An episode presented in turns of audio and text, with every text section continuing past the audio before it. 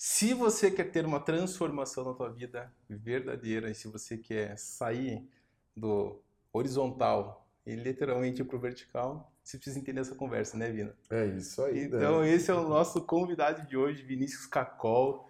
É um cara que eu conheço de vista há muito tempo, de conversar há uns 4, 5 anos. É. E, cara, de projetos 3, 4 anos. E agora estamos aqui. A gente estava com umas outras conversas, você vai entender já já o que, que é essa pegada. E, cara, obrigado pela tua participação. Obrigado por aceitar o convite de estar aqui hoje. E quem é o Vinícius Cacol? Se apresente para a galera aí, para quem não te uhum. conhece. Quem que é o o tal do Vina. Obrigado, Dani. Cara, que legal estar aqui, principalmente com o Dani. Dani, a gente teve uma história junto e era uma história que tinha tudo para a gente não estar tá mais junto numa mesa. E mas quando a gente vê o que Deus faz, né? Deus é. proporciona que a gente esteja aqui de novo, ainda desfrutando de um tempo tão gostoso, de um vinho, fui recebido com um vinho maravilhoso na casa do Dani e poder compartilhar das coisas de Jesus, né? Isso é, isso é, cara, isso é bom demais. Então, meu nome é Vinícius, né? mais conhecido como Vina. É, sou pai de uma família um pouco diferenciada das demais. Minha casa tem sete pessoas, é um casal e cinco crianças. Eu tenho desde a de 18, indo já para fora do país, acho que o ano que vem. Legal. Ela vai passar nove meses no iHope, que é uma escola de adoração e intercessão. Não sei se você já ouviu falar. Nossa, não, não. É um não projeto conheço. que já funciona há muitos anos, onde é que eles oram e adoram durante 24 horas, 7 dias por semana. Caramba. Se você, se entrar agora no site do iHope, você vai ver um pessoal orando e adorando a Deus ininterruptamente. Assim, ó. Tem vários locais do mundo. Essa foi uma das maiores experiências que eu tive com Deus. Foi quando eu entrei dentro dessa casa de oração em Londres. E eu entrei Caraca, e a sensação é que tinha sido abduzido. Assim, ó. Uma atmosfera que eu nunca tinha presenciado na minha vida. E tanto é que as pessoas me cumprimentavam e eu sentindo aquilo assim, ó, que, cara, mas o que, que é isso aqui, cara? Que tem alguma coisa aqui que tá fora do normal, né? E aí eu falei assim, ó, eu, eu posso entrar na sala? Não, pode, pode ir, pode ir. Uhum. Eu entrei na sala e fiquei 12 horas orando. 12 horas. Eu não conseguia sair. Caraca. E quando eu saí desse ambiente, eu, eu parecia um ET, né? Meu rosto, cara, transformado, os olhos inchados, de tanto chorar, de tanta presença de Deus, assim. Foi algo muito legal. Que doideira, então a Mari, minha filha mais velha, está indo para esse local. Em Londres, vou... isso? Não, ela vai para Kansas. Ah, tá. Em Hopes tem uma das unidades, tem, tem Israel, tem alguns locais do mundo. Que legal. Que, que idade que você tinha quando você foi?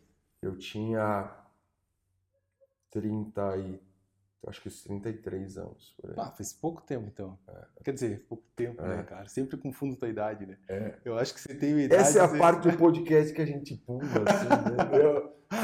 Vale a imagem. Não, não tá escrito, o, né? O cara já tem é. cinco filhos já é. e eu ainda, eu ainda acho que ele tem 30 anos, né? Mas faz parte do. Não, eu tenho. Fiz 40 esse ano. Foi, 40. foi um grande mistério, né? Chegar nos 40 foi, vou falar pra você que eu achei que não existia a crise dos 40, Dani. Sério? Até chegar nos 40.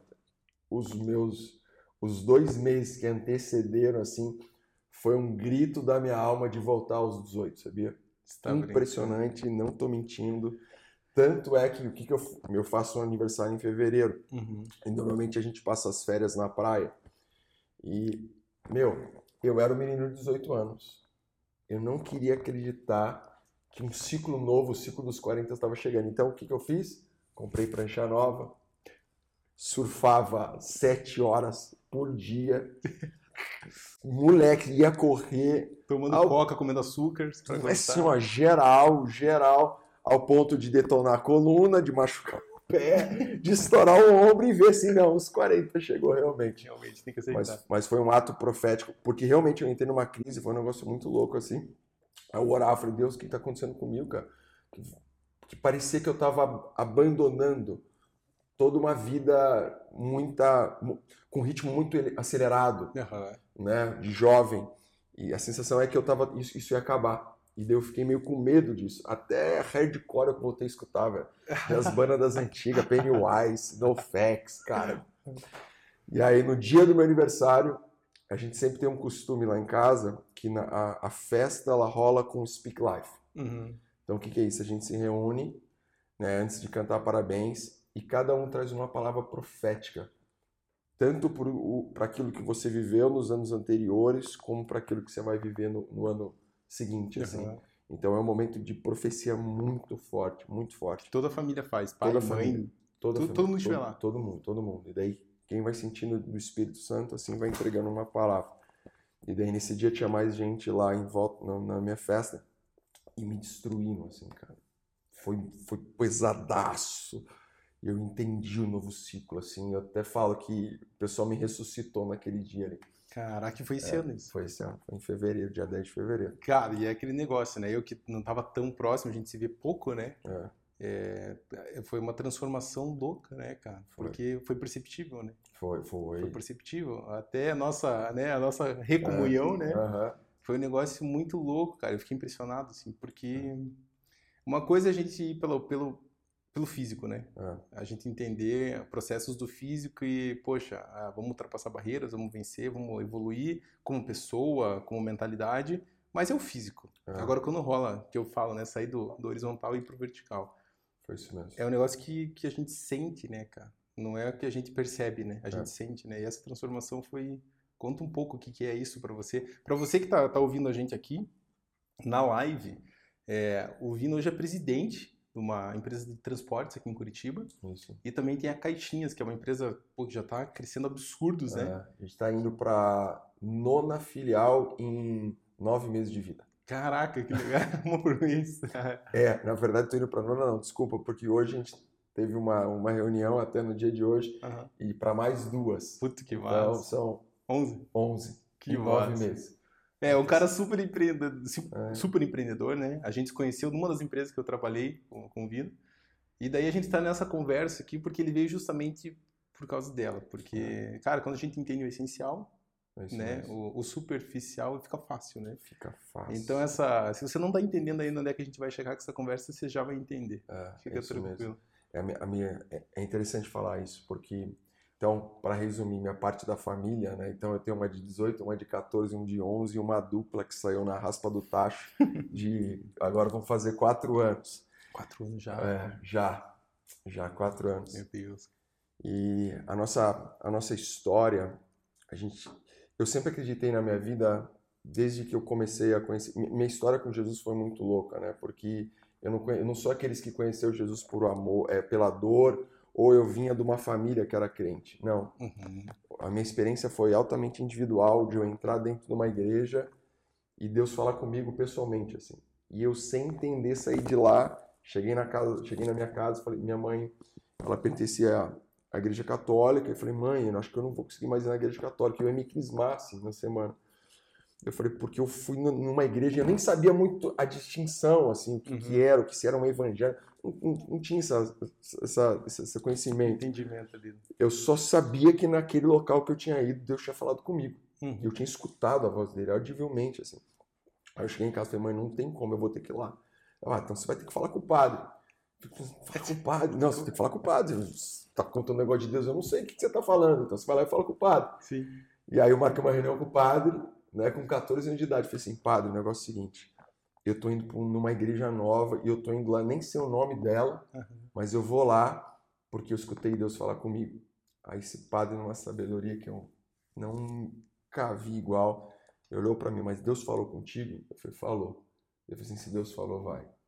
Você tá brincando. Falou cara. isso. E aí eu, pum, meti o pé e daí começa a minha vida com Deus, né? Quando você tinha 14 anos? É. Imagina. Começou, eu ia, por mais que eu fiquei até meus 18 anos indo para indo naquele local sem saber quem andava naquele local. Eu não tinha relação, porque eu já tinha minha comunidade. Sim. Eu só ia lá porque tinha escutado minha voz. Mas quando começa, é, a história é muito longa. Eu vou resumir tudo, cara, porque senão a gente não, não fica, fica, até amanhã. A gente fica até amanhã. Mas é o seguinte, daí meu, eu sempre acreditei quando quando começa a ficar claro para mim as, as coisas de Deus assim, que eu iria levar a mensagem de Jesus através de três esferas assim. Uma seria a família, porque graças a Deus Deus tinha me dado uma família muito diferente, né? Sim. Porque desde novo a gente já teve três filhos assim, muito cedo, e eram filhos muito bonitos.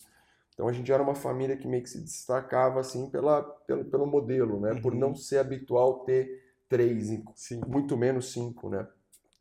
Então eu achava que Deus ele faria algo através disso. A segunda seria a parte profissional, porque desde cedo eu empreendi, né? Desde os meus 14, uhum. desde os meus 13 anos eu vendia ozonizador de água de porta em porta. eu batia nas portas, vendia ozonizador de água. A galera fez isso até hoje, né? Cara? Até hoje, cara. Até, até hoje. hoje. Então era muito legal. E vendia legal, vendia bastante.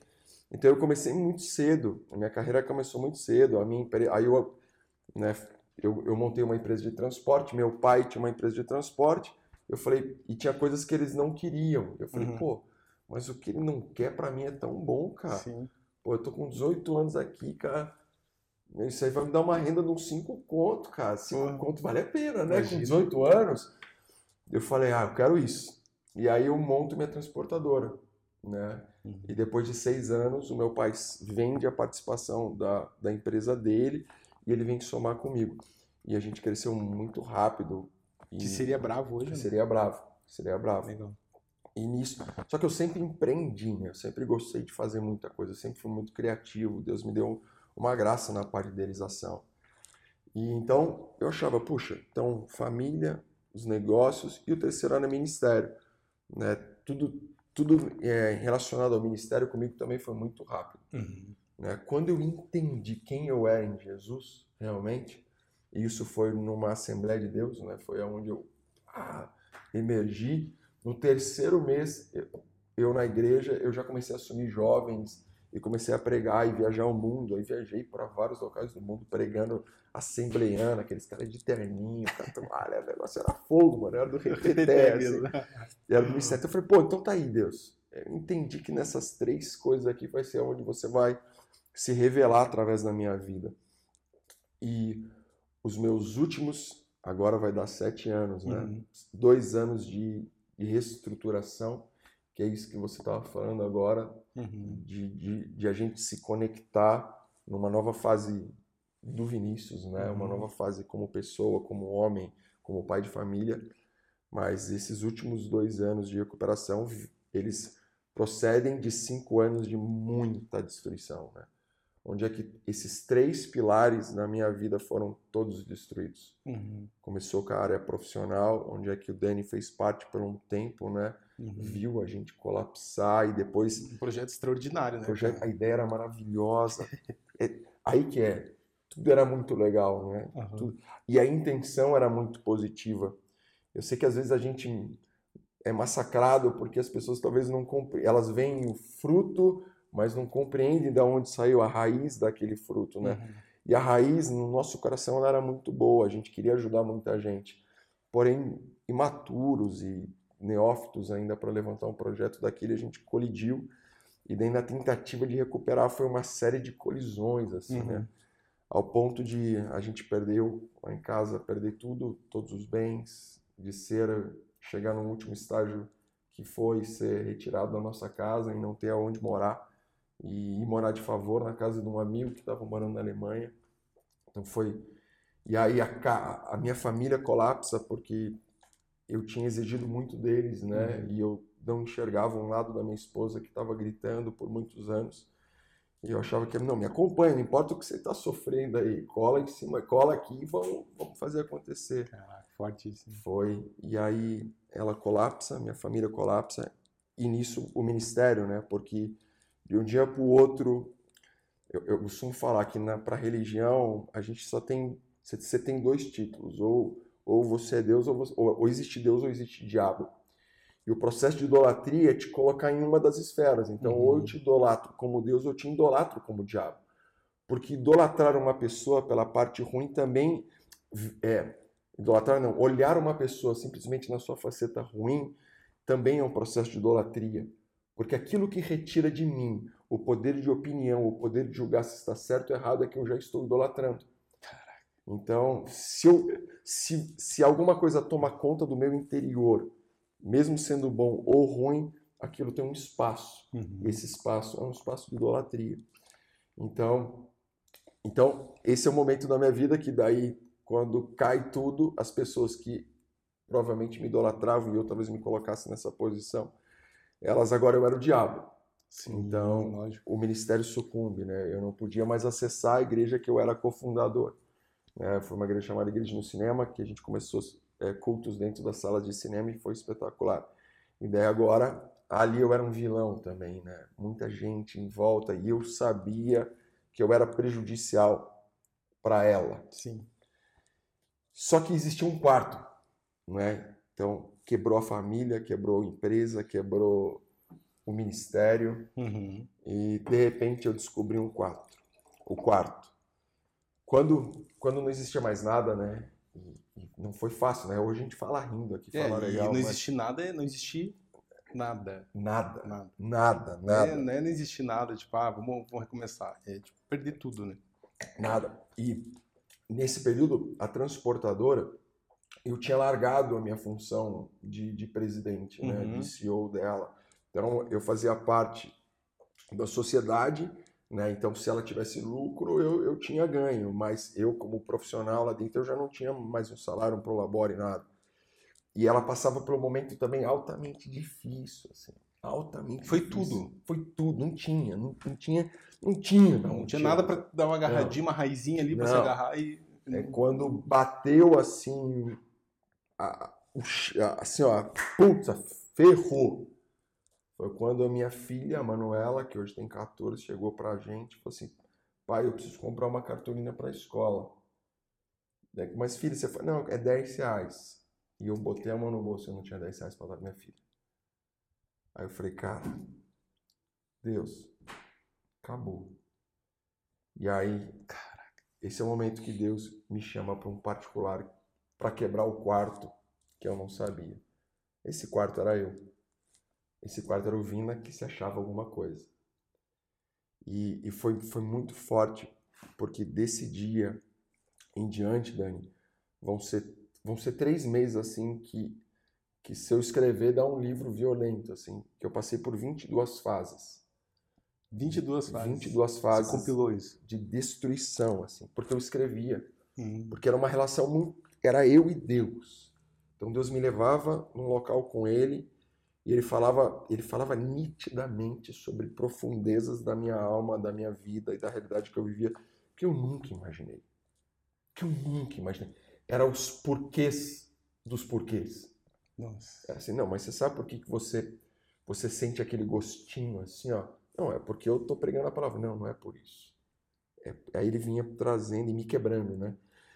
Aí quando quebrava a base, que eram as fortalezas mentais do que você falou, uhum. que eram estruturas que me condicionavam a eu fazer alguma coisa, a eu me mover, a, ou eu buscar um, um, um, futuro. Ele quebrava essas bases. E quando quebrava essas bases, você não tem mais nada. Eu falei assim, Deus, mas eu já não tenho mais nada. Agora eu não tenho mais nada aqui. É assim, você não tem mais nada aí. Eu me lembro o primeiro dia, assim. O primeiro dia foi quando ele chegou e o Espírito Santo veio e falou comigo. Ele falou assim, Vinícius, hoje eu queria falar com você sobre as tuas intenções. Eu me assustei, assim, porque eu já não eu achava que Deus já não falava mais comigo. Sim. Eu falei assim, pô, mano, eu sou. Tô no deserto, me deixa aqui. A varejeira do cocô do boi tem mais importância do que eu. entendeu? Cara. E eu falei assim, Deus não fala comigo. E nesse dia foi tão nítido assim, ó. E por que que ele falou isso? Porque se você chegasse para mim há, há, três anos atrás e falar assim, Vina, deixa eu te questionar, a gente fosse fazer esse podcast aqui, e o podcast seria sobre derrota. Uhum. Derrota, mas acreditando que um dia ia recuperar. Por quê? Porque eu balizava tudo aquilo que eu tinha feito em cima de intenção. Então, a minha intenção era boa. Quando a gente fez a Go, a Giver, a minha intenção era muito boa.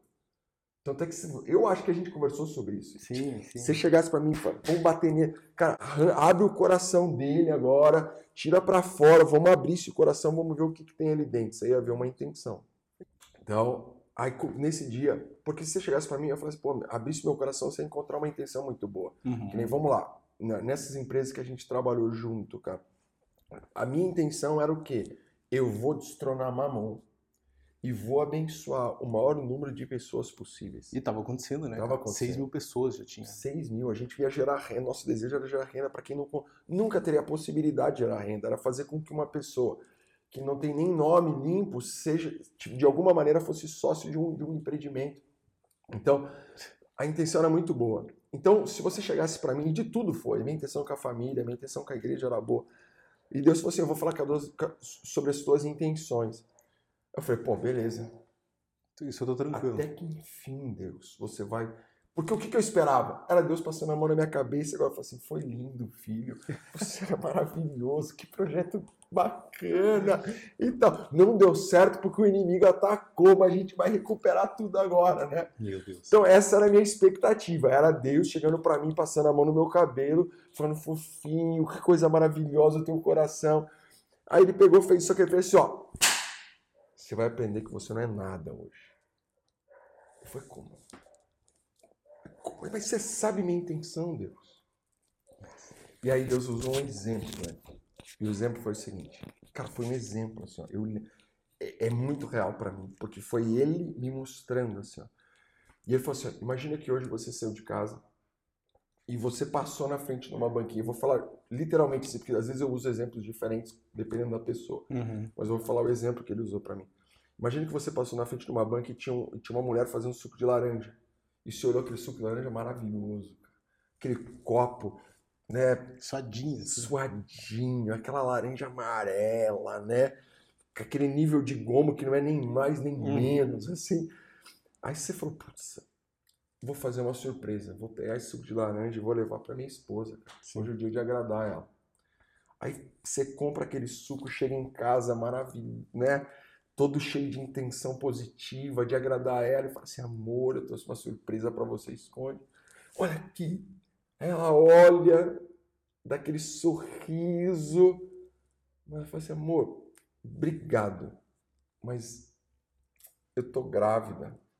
Se eu tomar laranja, entendeu? Vai atacar o meu fígado e eu não posso. Aí que você dá aquela murchada assim, ó. Aí eu falei, Aí eu, aí eu tra... nisso, quando Deus me deu esse exemplo, eu parei. Eu falei, não, não é possível. Tá, Deus, você está me dizendo então que todas as intenções que eu tive até hoje, você não pôde usar nada? Nossa, cara. Então quer dizer que tudo que eu fiz na minha vida, até meus 37 anos, você, você jogou fora? Ele falou assim: sim porque nunca foi sobre tua intenção para comigo, mas era sobre a tua relação comigo. Eu sempre quis que você chegasse até mim e me perguntasse: Pai, o que, é para eu fazer com você? O que, que a gente vai fazer junto? Nesse dia, assim, ó, ruiu. O Vina ruiu. O Vina ruiu, porque eu tinha muita intenção positiva. Cara. E daí a matéria-prima de todas as minhas ideias não existiam mais. Sim. E agora ele ia começar um processo de substituição dessa matéria-prima, que começa daí com obediência, com... e daí vai todo esses 22 ciclos Meu que, Deus, que acabam comigo, mas me reconstrói para um novo tempo. Aí, aí não era mais eu, aí o Vina tinha acabado, aí nisso vem toda a reconstrução da família, começa, depois disso vai começar dos negócios, Daí Deus fala comigo, fala assim, ó, eu quero que você faça, faça o seguinte agora. Eu quero que você volte pro local de onde você saiu. Eu falei, pô, mas se eu voltar pro local de onde eu saí, não tem nada. A gente voltar para casa que tá desabrigada, não Sim. tem nada na casa. Sim. Deus disse, não, você volta para lá, que é de lá que agora que eu vou fazer. Eu falei, não, Deus, não tem como. Eu preciso arranjar um outro business, entendeu? Qual que é a próxima do, do da, da, que tá rolando agora? Vamos... Porque lá não tem como. E Deus falou assim: não, volta para o local de onde você saiu, porque é de lá que eu vou começar a reconstruir. E aí eu luto com isso, mas falo assim: Deus, eu, eu, eu, eu tenho que crer. Eu tenho que crer. E Deus me deu uma palavra que em três meses ele começava a mudar. E eu tomo essa decisão, eu volto para Bravo, né? Bravo, mausaça, mausaça. durante três Tinha meses. perdido o contrato, tudo, né? Tudo. Durante três meses eu trabalho sem ganhar um real. E aqui eu começo a, eu vivo uma experiência com Deus que eu nunca tinha vivido de receber oferta de pessoas chegarem e me dar dinheiro e nunca aconteceu comigo com isso. Comigo isso. Você sempre foi o abençoador. Eu né? sempre fui abençoador, ao ponto de eu chegava nas igrejas para pregar, se me dessem oferta, porque era muito raro, entendeu? eu pegava e ofertava de novo, né? Eu era até snob nisso, eu não entendi o poder que estava rolando nisso daí. Mas não tinha, não tinha isso. E de repente, do nada, eu recebia. Recebi alguém e falou assim, não sei porquê, cara, mas Deus mandou te dar 700 reais, cara. Eu falava, cara, não é possível. E gente me chamava para almoçar, assim, cara, foi muito louco, foi muito louco. E aí, passa três meses, as coisas começam a acontecer de uma forma que eu nunca imaginei. E aí eu colho uma palavra que Deus tinha me dado, né? Que Deus falou assim, ó, você vai colher agora de algo que você nunca plantou. Ah, porque você vai, você vai perceber o que sou eu na tua vida. Não é você na minha, é eu na sua. E daí Deus começa a se mover. E aí tudo, aí tudo começa a mudar. Aí começa, aí veio a ideia da caixinha. Uhum, e é o uhum. processo que a gente está vivendo agora. Sobrenatural. Tá, beleza. Tá. Você tá me falando que você. É, galera, vocês estão percebendo que eu tô como ouvinte aqui também, né? Uhum. É, era pra estar participando do podcast, eu tô aqui só ouvindo. Porque conversar com o Vina é isso. É, é muita profundidade em tudo quando a gente, né? Tudo que a gente fala, tudo que a gente conversa. Né? Mas deixa eu te fazer uma pergunta assim, ó. É, isso aconteceu com 38 anos. Isso. Né, faz dois anos atrás, é, pelo que eu entendi. É, cara, 30, eu tenho 31. É, imagina. E eu tô assim, ó, lutando. Cara, o podcast é uma própria. É um próprio exemplo disso. Aqui uhum. eu estou num momento de transformação. Eu estou aproveitando cada pessoa que senta aí para aprender com ela. Aí eu vou naquele versículo da Bíblia, né? O maior abençoa o menor, né? Uhum. Eu tenho colocado o menor em tudo e eu tenho uhum. aprendido bastante. Só que tem hora que bate, cara. É hora do tipo assim, ó, tá, agora você tem que mudar isso. É. Aí você fala, Deus, tá, você, o senhor me fez assim. É. Hoje mesmo, conversando com a Laís, a da eu, eu olhei pra ela, ela já tava me olhando torto ali, ó. No bom sentido, né? Mas hoje mesmo eu falei pra Laís, cara, eu tenho coisas que são minhas que Deus me fez assim e... Hoje mesmo eu falei pra ela assim, ó, pô, você me pede ajuda, eu vou te ajudar com aquilo que eu sei. Uhum. Se você me pede ajuda eu vou te ajudar com aquilo que eu sei, você tem que entender do jeito que eu falo. Uhum. E o ego, cara, ele vai subindo, subindo, subindo, tipo assim, ó, cara, você quer me ajuda com aquilo que eu sei, você tem que se virar para entender o que eu tô tentando dizer. Uhum. E daí você começa a bater no caráter, ego, vaidade. E, porra, quanto mais idade você vai adquirindo, mais difícil fica. Mais difícil. Porque você tá. Cara, a raiz ela só vai literalmente ramificando, né, cara? Vai ficando cada vez mais difícil. E você começa a contabilizar experiências, né? Sim. Experiências que deram certo em cima daquele pensamento. Exatamente. Então, se eu tenho uma experiência que deu certo em cima de um pensamento, eu te trago como uma verdade. Porém, a gente não anda sobre experiência, a gente anda por revelação. Por isso que eu tenho que renovar minha mente, né, cara? E aí que é o me desprender para aprender, né? Eu preciso me desprender para aprender, para eu preciso me quebrar para poder renovar. Né? Caraca, né? tá. Vou fazer uma pergunta que eu sei, eu sei a resposta já, mas vamos arriscar, né? Porque alguém pode estar perguntando também. É, qual que é o código? Exemplo. Como que a Bíblia nos ensina? Eu tô penando. Espírito Santo falou comigo, Deus, energia, chame do que você quiser, né? Você é que está do outro lado. Chame como você quiser, mas quando isso me toca, puta, eu preciso ter uma transformação é um abismo entre eu ter essa revelação, você até olha ali do outro lado o que eu preciso fazer, mas é um abismo você chegar do outro lado. E se uhum. você errar o salto, você cai lá e morre. É. Como fazer isso, cara? Qual que é, é, meditação, oração, falar com Deus, esperar, ficar quieto? Como que você conseguiu ah, muito legal, derrubar sim. o Vina? Porque, cara... Muito legal. Pra você, assim, ó, tô te fazendo essa pergunta e eu vou dar um adendo aqui. O Vina, pô, você já foi modelo internacional, uhum. jogador, uhum. não foi jogar no é. profissional internacional fudido porque não quis. Ele já teve, ou, né, eu não lembro a história certinho, mas o Vina tem uma história assim, tipo, cara, muito high performance em tudo que ele fez. E quando você entra nessa linha do, né, que foi o que você falou, né, cara? Porra, não tem como você não ter ego, né? É. Porque é. os fatos dizem que você pode ter. Isso mesmo. Isso né? mesmo. Como derrubar isso, cara? É. Como, como, sobrepor isso, né? nem derrubar, né? Porque você continua sendo Vina, né? Continua sendo Vina. Você não perdeu tua identidade. Não, perdi. Por mais, por mais transformação que aconteça, né? Você, a, a tua matéria-prima mental, ela é renovada, mas ela não é trocada. Você ressignifica. Você ressignifica. Cara. Você não muda.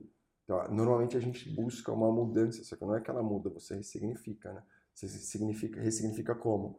Com princípios diferentes, com verdades diferentes né, com entendimento de vida diferente. Por isso a sabedoria ela, ela vem como, como algo muito mais soberano do que o conhecimento e o entendimento.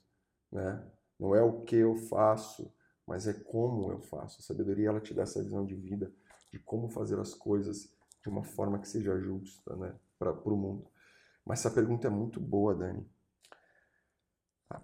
Deus, se existe uma coisa que Deus ele não resiste, a Bíblia vai dizer, é um coração aquebrantado e sedento. Existe uma figura, não é um cara que conhece, não é um cara que sabe pedir muito, não é um cara que ora muito, não é um cara que canta pra caramba, né? não é um cara inteligente, não. É um momento da nossa vida que o teu coração está tão aquebrantado, existe um desespero na tua alma tão grande, genuíno, de saber quem é Ele, de querer Ele, que a Bíblia vai dizer que isso para os céus. E os céus, naquele momento, que pode ser uma eternidade, se, se voltam para você e fazem de você único sobre toda a terra. Nesse momento, alguma coisa acontece. Quando esse coração ele, ele quebra dessa forma, porque foi o que aconteceu comigo foi quebrando, foi quebrando o ego. A palavra ego no original, sabe o que ela significa? Hum. Diabo. Ela deriva, ela é uma das derivações da palavra diabo. Então, quando eu estou falando de ego, eu estou falando do diabo. Qual é a intenção do diabo? Que o teu ego, que você cresça, que você queira mais de você, que você acha que você pode se suprir, que, que você acha que você é mais poderoso. Que é pela força do teu braço. Pela força do teu braço.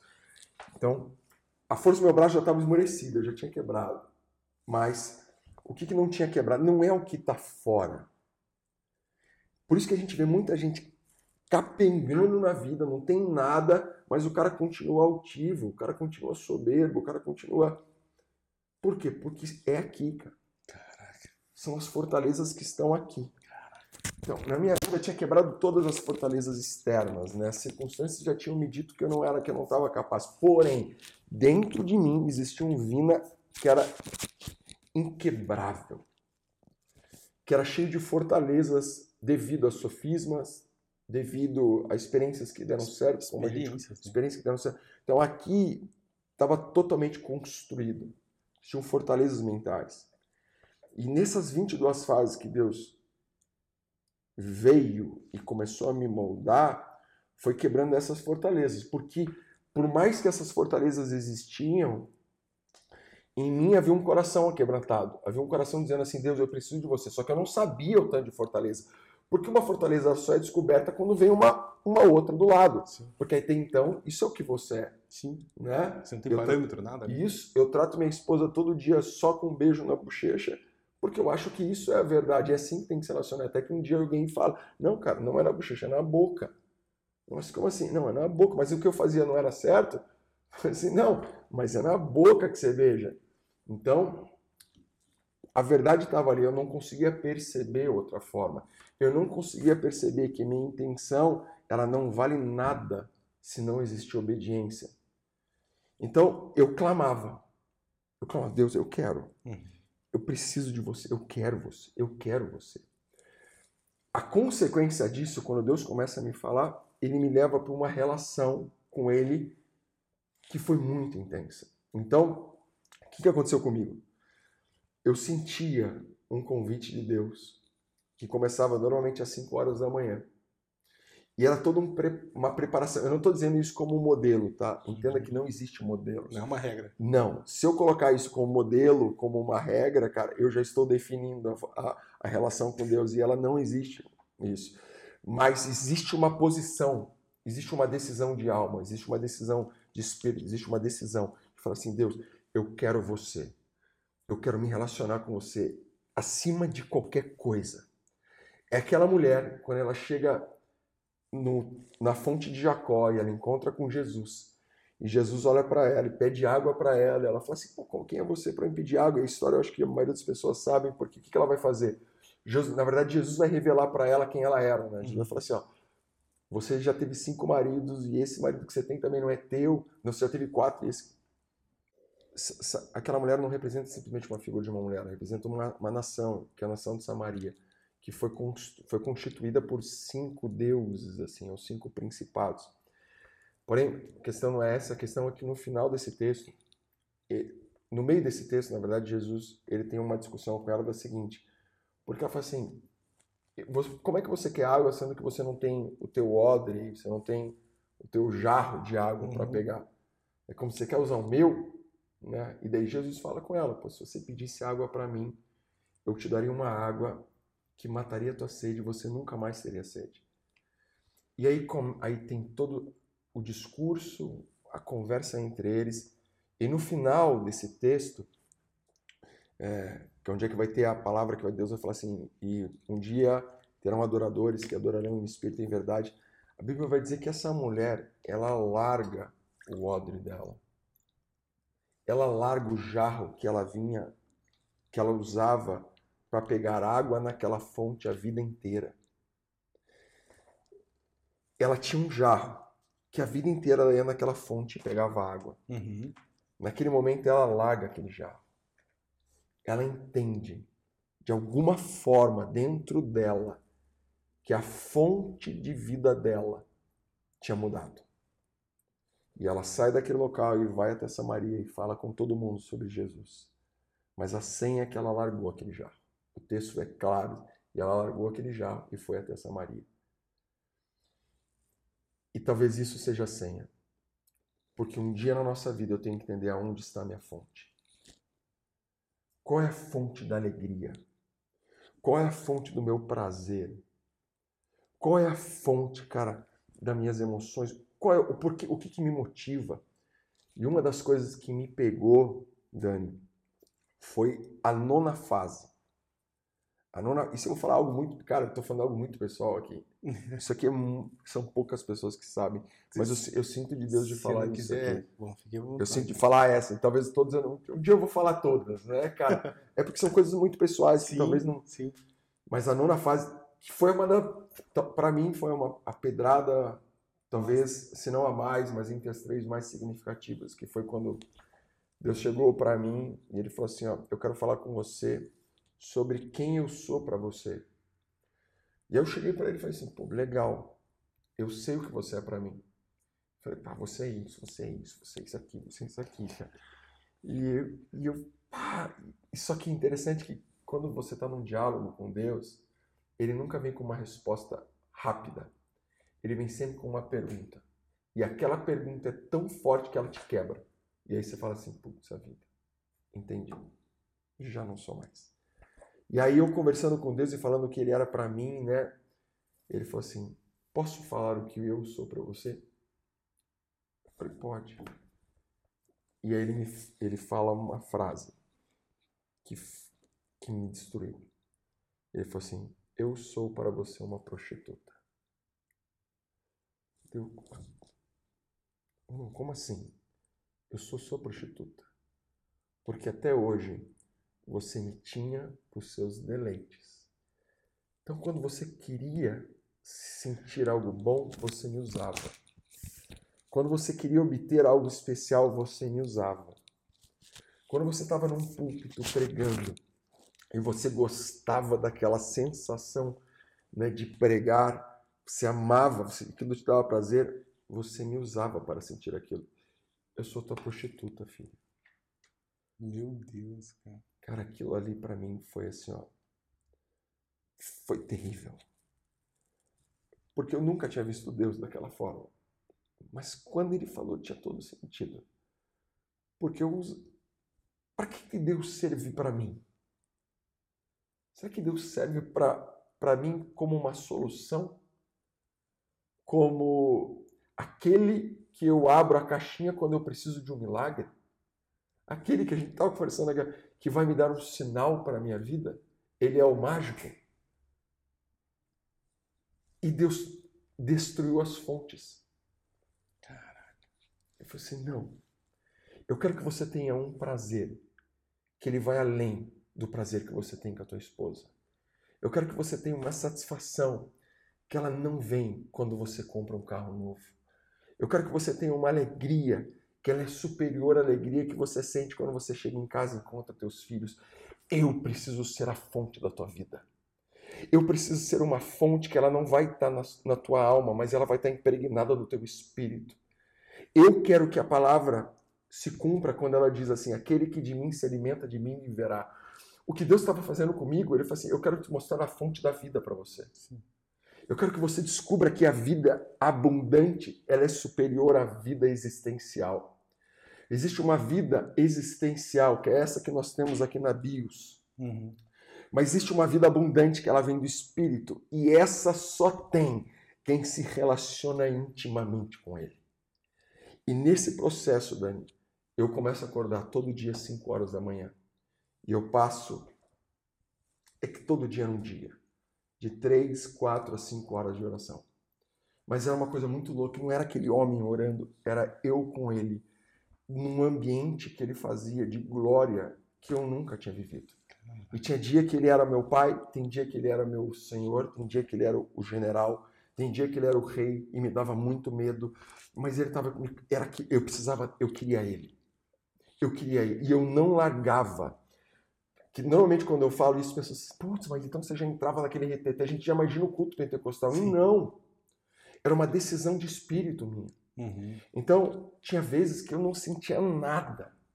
Eu ficava quatro horas como se fosse caçando. Só que não era caçando um Deus fora, era caçando um Deus dentro. Uhum. Porque um Deus fora é o que a religião diz, mas o Evangelho fala de um Deus dentro. Mas como que eu não acesso um Deus dentro? Porque fortalezas impedem de eu percebê-lo em mim. Então, quanto mais eu quebrava as fortalezas da minha mente, fortalezas de sofismas, daquilo que a gente uhum. conversou, mais eu percebia ele. E quando eu percebia ele, o mundo se tornava diferente, o ambiente da minha casa se tornava outro outro, ao ponto de pessoas chegarem na minha casa e começarem a chorar e não saberem que estavam chorando.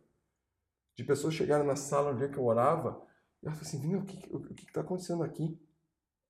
Esse ambiente ele tinha extrapolado, o vinho tinha passado da borda, ele estava transbordando. Transbordando. Estava transbordando. Era a vida. Era ele. Ele tinha criado um ambiente para mim. E, e esse, esse é o segredo da vida com Deus. Deus não é um ensino bíblico.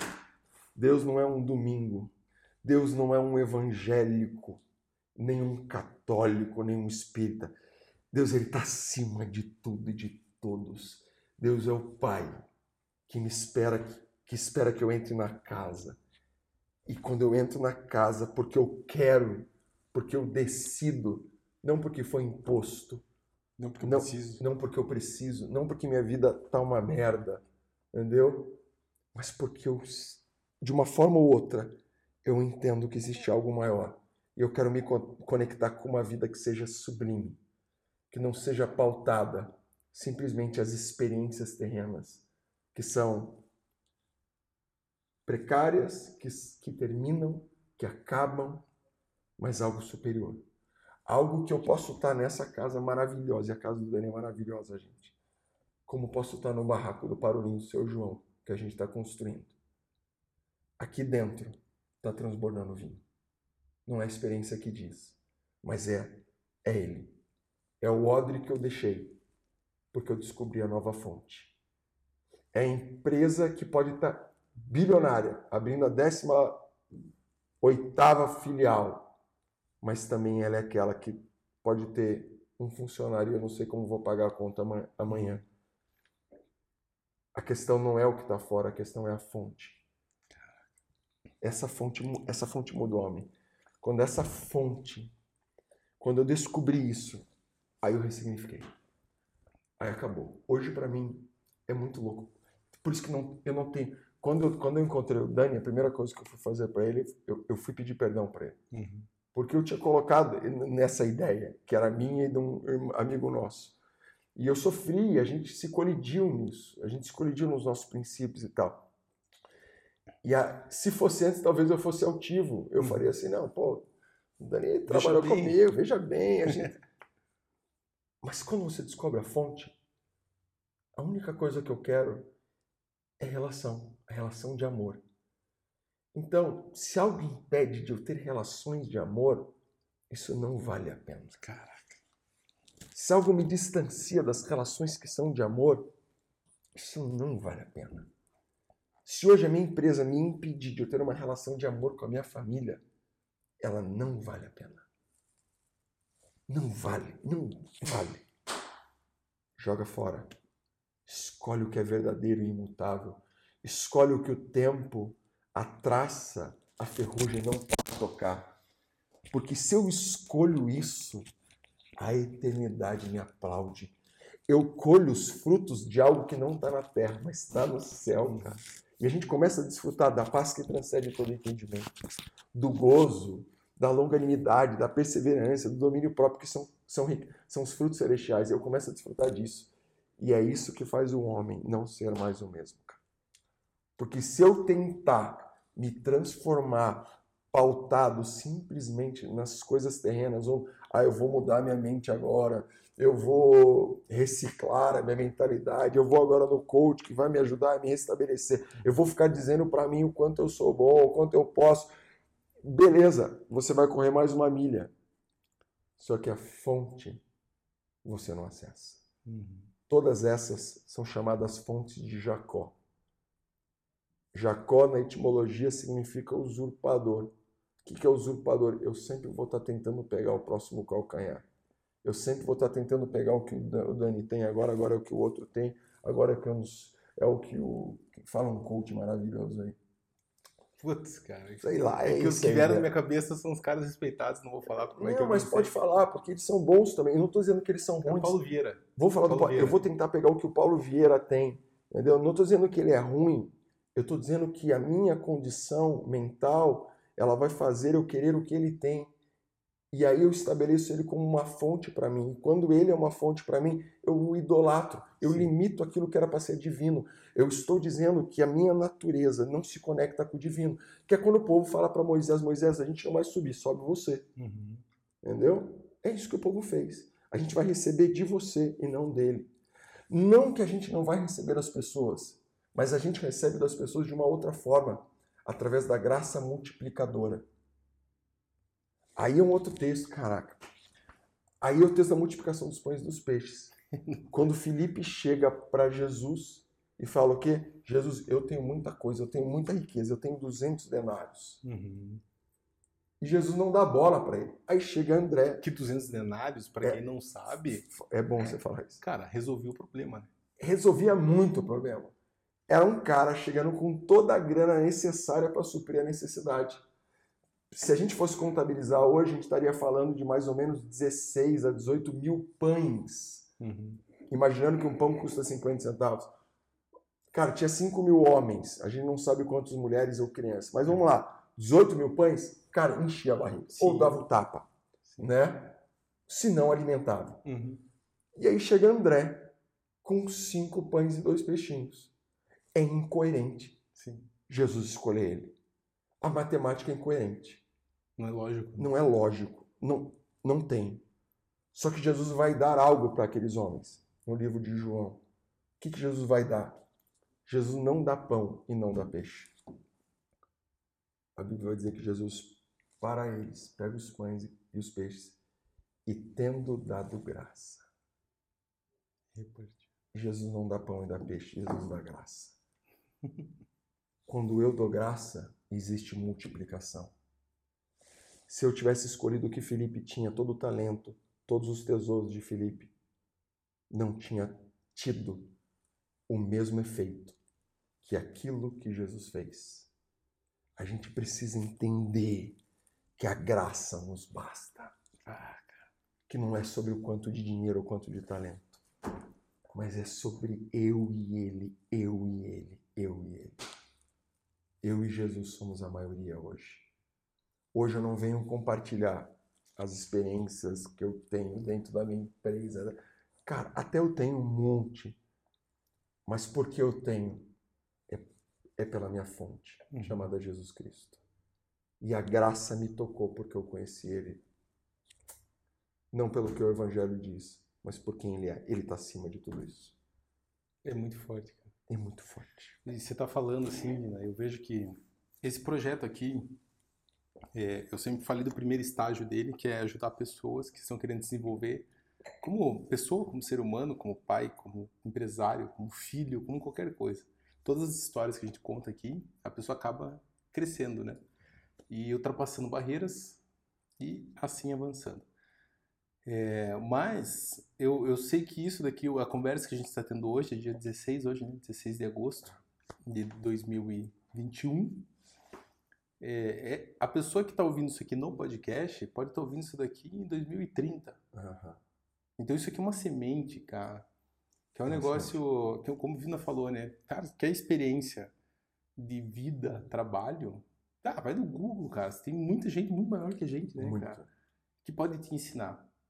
Agora, essa época que a gente está, pandemia, pauleira, é, todo mundo, cara, teve como a gente comentou no Herbalife lá, né? A gente tá no uhum. Herbalife junto, para você que gosta do Herbalife, para você que não gosta.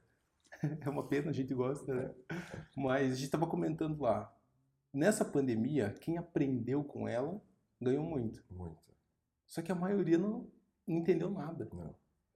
Porque não. ficou no, cara, no que toca, é. naquilo que vê, naquilo que sabe, naquilo que não sabe. É. Viu gente que ganhou muito dinheiro e acha que o dinheiro, dinheiro, dinheiro. É. E tudo na vida acaba no dinheiro. Uhum. É como você falou, né? Pô, derrubar mamão, coisa e tal. Cara, mas tudo acaba no dinheiro. A gente é. tá aqui por causa do dinheiro, né? Essa luz é paga com dinheiro. Tudo é. Uhum. Só que eu falo assim que esse áudio aqui é uma semente, por quê? Eu tenho certeza, cara, que não, não são para as milhares de pessoas que vão ouvir, talvez. Uhum. Mas talvez uma que escute essa mensagem e entenda o que está sendo falado aqui. Né? Eu creio. Porque quando você vai falando, eu, eu foi podcast mas fiquei quieto até agora. Eu, eu virei um ouvinte também. E eu sempre fico ideia, cara, de ficar uhum. conversando lá no, no bate-papo, eu fico ouvindo porque eu gosto de aprender. E, cara, você tá falando Bíblia. É, e enquanto você tava falando, me vinha algumas coisas assim, cara. As pessoas estão pensando assim, tá, cara, mas como é que eu vou falar com Deus, cara? Uhum. Ou, indo mais fundo ainda, cara, o cara falou com Deus, cara. Cara, Cara, não, não, não. As certezas que nós temos no nosso dia a dia, que é aquela frase que eu tenho certeza que muita gente pensou. Mas você não sabe como é que tá a minha vida. Uhum. Você não sabe o que eu tô passando. Ah, cara, olha pra você, você tá bem vestido e tal. Certeza que quando você quebrou, você tinha. As pessoas dão justificativas o é. tempo todo pra conseguir vencer a si próprios. É. Para dar desculpa para aquilo que elas não conseguem uhum. fazer. E essa, isso que você falou, cara, é, eu, pô, me ensinou muito agora porque é relacionamento. E relacionamento, não importa se você dá um carro de presente. É isso. Isso não é relacionamento. É. Isso é um presente. Isso. Né? E eu vejo assim, para você que está ouvindo, o que, que eu entendi e você com certeza aprimore e traga que tá tudo tá na Bíblia, né, cara? As tudo. pessoas não têm preguiça de ler, né? Eu tenho preguiça de ler, eu não leio, não vou fundo, mas tá tudo lá, né? Tudo. Se a pessoa quer crescer, como qualquer é. coisa na vida, marido, profissional, filho, esposa, é Bíblia, tá lá, né? É que tem uma senha. Você não pode ler. Você tem que ouvir ela. A Bíblia se relaciona com a gente. E é isso, ela é, uma, ela é um espírito. Ela se relaciona. Se você se relaciona com ela, ela se relaciona com você. Se eu tentar ler ela, eu bugo. Eu, eu não tenho capacidade, eu sou meio burrão, cara, eu acho. Eu não, não vou falar isso, me perdoa. Porque a minha esposa briga quando eu falo isso. Ai, porra. Mas quando eu sou preguiçoso, talvez. Não, também não. Não, também não. Não vou falar, né? É, não é justificativa. Cara, na real, a Bíblia é a Bíblia. E ela fala. Eu não imagino. Hoje, a revelação que eu tive no meu devocional, eu já li um texto, gente, mas várias vezes. E não vai dar tempo agora, mas eu vou falar depois aqui no, no, no final, aqui, depois se o Dani dá um pitch mas eu nunca vi. E não, não, eu não. Juro, não estava escrito. Não estava escrito. Não estava escrito. No, no, livro de Daniel, capítulo 2. cara. Fala, fala aí, pô, vai. Se, ó, se, deixa, deixa eu antecipar, para você que tá na live, é. se cortar aqui o que ele tá falando, porque vai acabar com uma hora a live do Instagram automaticamente, você vai pro podcast que amanhã, meio-dia, já vai estar disponível, entra lá, tem no, no Apple Podcast, Spotify e no Deezer. Então você escuta lá. Manda bala, vai. Ó, rapidinho. Olha, isso foi meu devocional. Eu não estou falando de algo que eu estudei para pregar. Isso é meu devocional. Isso é o que eu faço todo dia. Porque eu mantenho. Porque está aberto. Tá aqui. É, então. Mas eu ia falar outra parada aqui, ó. Daniel 2. Então eu estava lendo sobre o, o, a visão de Daniel quando Daniel interpreta o sonho de Beltesazar. Então o Belsazar tem um sonho, cara, ninguém consegue decifrar, ele quer matar todo mundo, né? Vai matar geral, vai matar. Daniel fala assim, cara, eu consigo. Joga para mim. Olha a coragem do cara. Joga. Dá aqui que eu sonho. Eu vou orar, vou orar ao meu Deus e vou revelar esse sonho. E aí ele ora e Deus dá a revelação do sonho. Aí Daniel chega e fala assim: ó, rei, é o seguinte, você teve um sonho. Esse sonho você sonhou com uma estátua gigantesca. Essa estátua tem uma cabeça de ouro, tem peito e braços de prata, tem ventre e pernas de, de, de ferro, pés de, de madeira e de argila, de barro. E aí, esse sonho estava ali, e isso significa o seguinte: significa os impérios. Uhum. Né? Então a gente tem o Império Babilônico, depois você tem o Império Medo-Persa, você tem o Império gre Grego e você tem o Império Romano. E de repente, no meio da visão, você vê uma pedra. Uma pedra que se sai do céu, que não foi cortada por mão humana, isso está dizendo que tem algo espiritual nisso. E essa pedra vem e ela atinge essa estátua, mas ela atinge no pé. E quando ela atinge o pé, ela dissipa o pé e toda ela é destruída. E eu leio esse texto, cara, hoje de manhã. Eu falei, Espírito Santo, mas o que você quer falar comigo? Eu, tá, eu entendo os reinos e tal. Eu entendo que no livro de, no, no livro de Mateus, quando Jesus chega para Pedro, ele vai fazer a, a, a, ele vai falar sobre a igreja. O que, que ele vai falar? Assim, Pedro, não foi nem carne nem sangue te revelou. Uhum. Foi o Espírito de Deus sobre essa pedra é que eu construo a minha igreja. Qual pedra que Jesus estava falando? A pedra de Daniel. A pedra que desce do céu e que cai. E ela cai aonde? No pé. O pé, qual que era a única parte? Qual era a matéria-prima do pé? Todas as outras são ferro, Sim, ouro, minério. prata. São minérios. E de repente vem uma parte do pé, que não é o minério. É o quê? Barro. O homem foi feito do quê? Meu Deus. O homem foi feito. A pedra. O reino que Jesus está dizendo para Pedro não tocaria em estruturas humanas e tocaria onde? Na natureza humana. O reino que vem para destruir todos os reinos não é um reino à vista, não é um reino bélico, não é o um reino a qual a gente já tinha visto em toda a história. É um reino que vem sobre a natureza. E sobre a natureza, quando toca na natureza humana, nada, nenhuma estrutura, nenhum intelecto, nenhuma fortaleza, nenhum ouro, nada, nenhuma prata pode impedir. Nada é superior ao reino que está sobre a natureza humana, que é o reino de Jesus. Por isso, Pedro, agora que ele entende isso, meu Deus, caiu o óculos. Que ele entende isso, é que aí eu já me empolgo, né? Quando ele entende isso, ele chega para o aleijado na frente do templo de Formosa, o que, que ele fala? Eu não veio. Eu, você, o que você precisa não é o que os reinos anteriores podem te dar. Não é prata, não é ouro. O que eu tenho te dou. Esse é o Espírito. É o novo reino. Essa é a nova igreja. Essa é a nova estrutura que vem para mudar o homem na nossa natureza. Não naquilo que a gente constrói, mas naquilo que ele construiu em nós. Cara, esse foi o devocional dessa manhã. Velho eu, dei, eu dei uma estilingada aqui violenta. Olha, gente, isso é a Bíblia. Se eu fosse ler isso, eu nunca acharia. Mas é porque é porque eu estou me relacionando com ela. Sabe o que, que eu faço? Só para dar um pitch. Quando, antes de eu, de, eu, de eu entrar nas escrituras, normalmente eu, eu oro em línguas por mais ou menos uma hora. Uhum.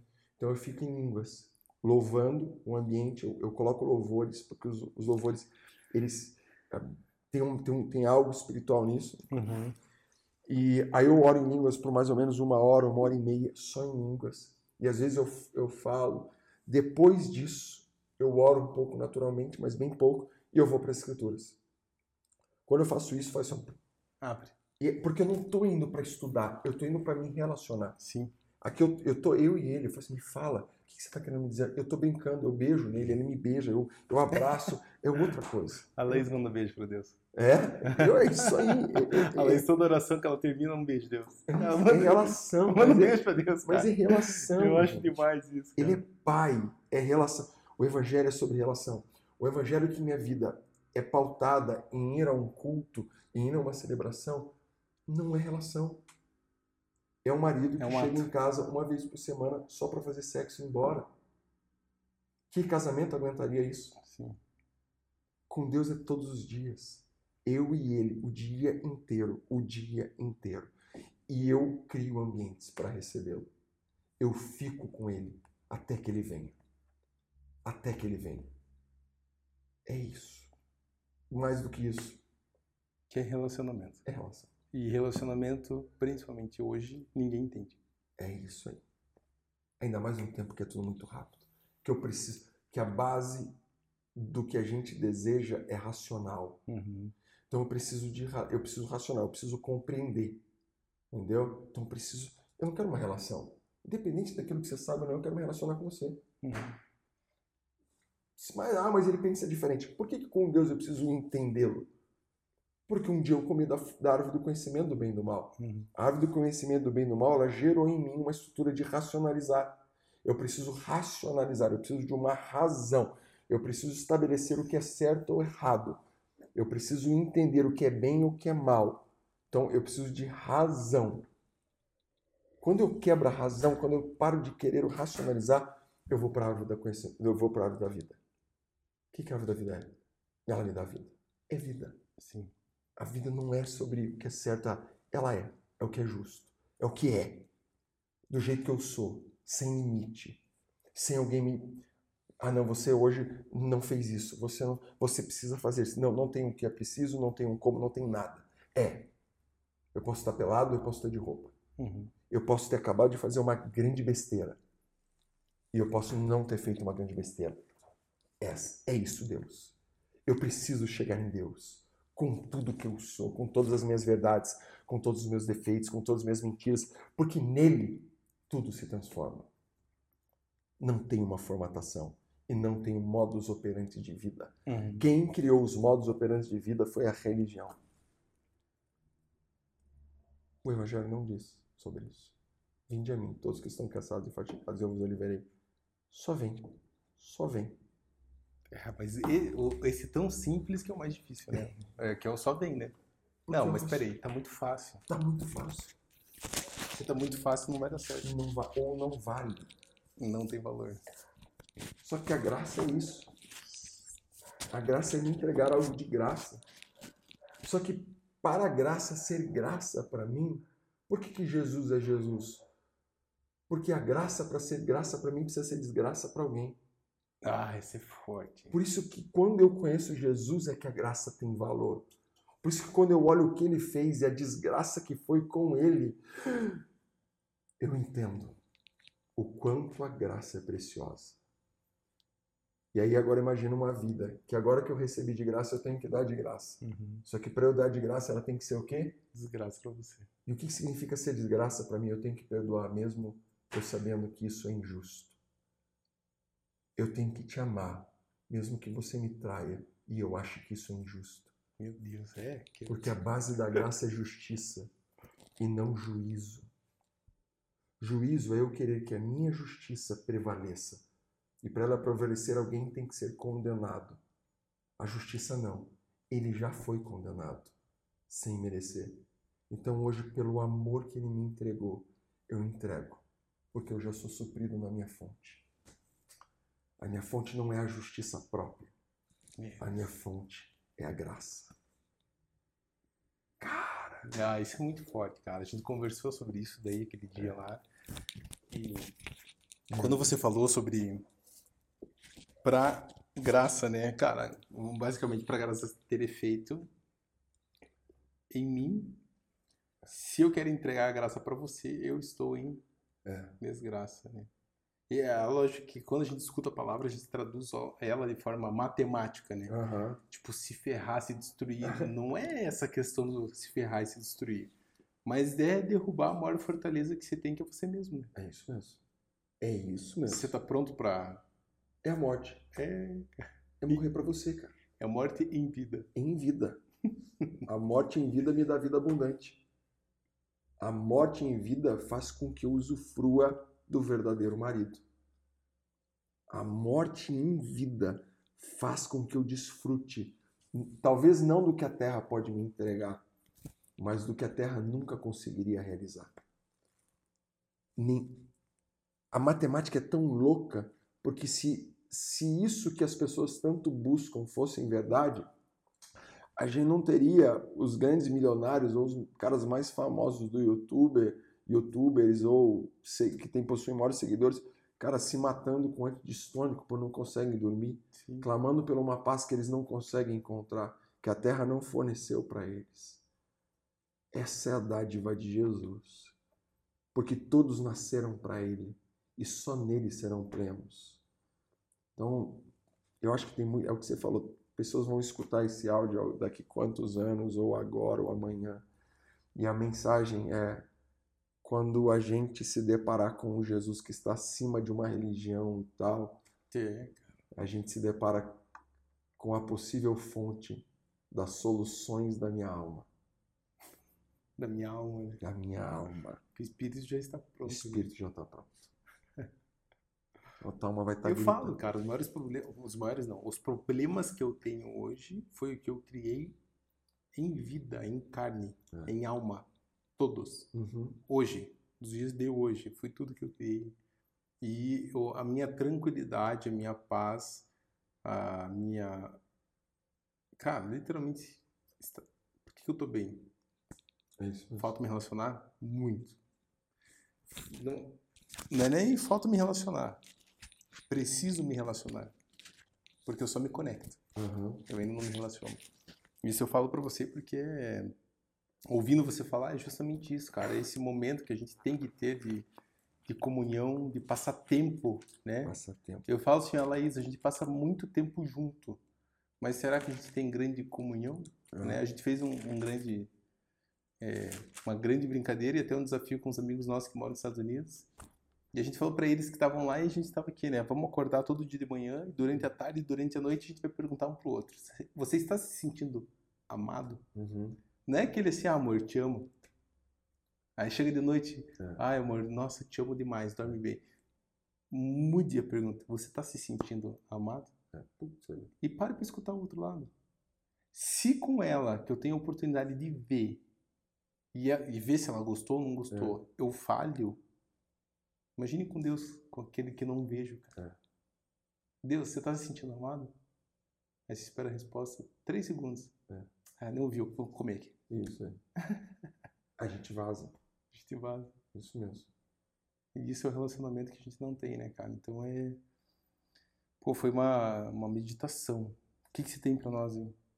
O cara, o cara abriu assim. Não, não, eu tava como- Porque isso que você falou, eu tava falando, eu, eu ia buscar um texto aqui, cara, fala justamente sobre isso, sobre esse nível de relação, assim, quando ele, quando ele, ele transpõe que uma coisa é eu estar conectado, outra coisa é eu estar profundamente em relação com eles, com Jesus, né? Uhum.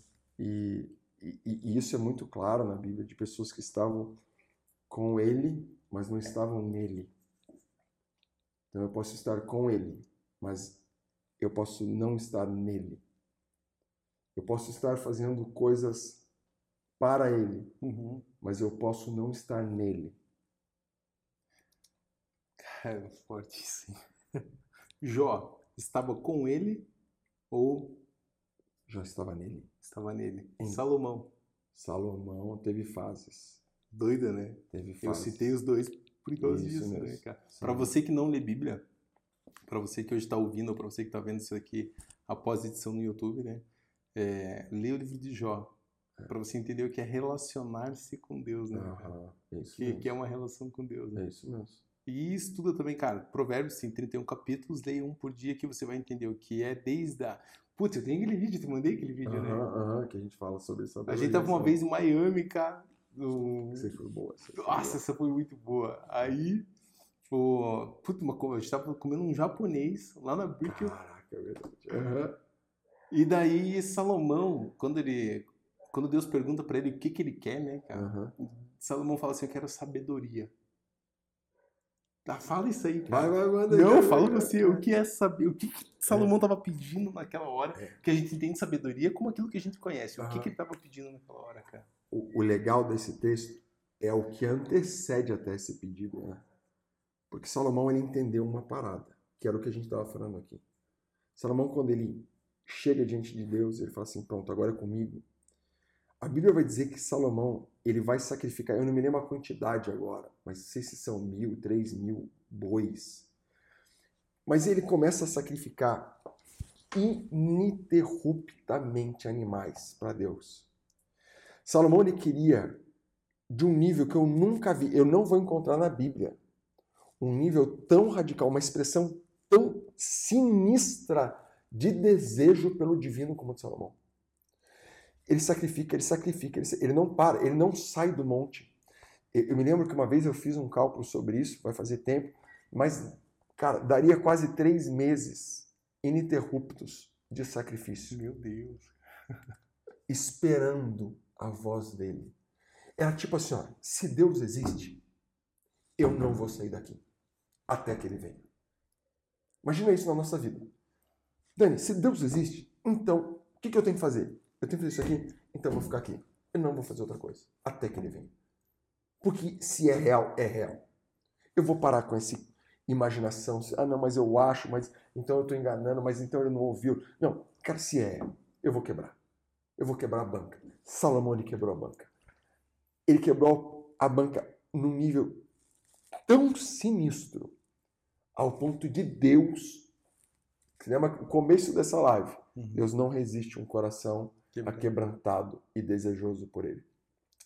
Salomão invade o céu com tanto perfume de adoração, com tanto, com tanto que Deus falou assim: para, escuta esse cara, pelo amor de Deus. Entendeu? Tipo assim, ó, mano, que que eu falando? preciso falar com ele. Uhum. E Deus rasga o céu e fala assim: menino, Salomão, cara, que, que você quer? Eu já entendi. Eu sei que você me deseja como nunca vi na tua história, na história. O que, que você deseja? Me pede o que você quer. Salomão, ele não pede sabedoria. Ele pede, Deus, eu quero um entendimento. Eu quero aprender a obedecer num nível tão profundo para que eu governe sobre esse povo.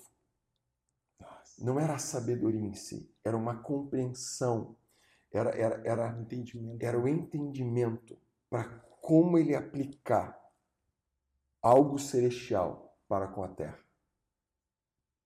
Quando ele faz isso, Deus fala assim: Eu não encontrei algo igual. Então tá aqui, ó. Não só isso eu te dou. Eu te dou riquezas materiais. Por quê?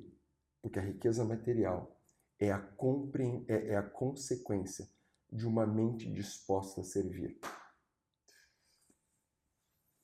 Por quê? Se a gente vai se aprofundar nisso mais, a palavra dinheiro ela só tem significado em um local, no hebraico.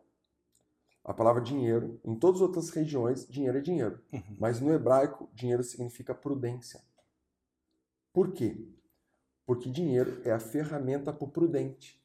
Quem é o prudente? Prudente é aquele não que armazena, mas aquele que sabe distribuir para que no futuro todos comam de novo.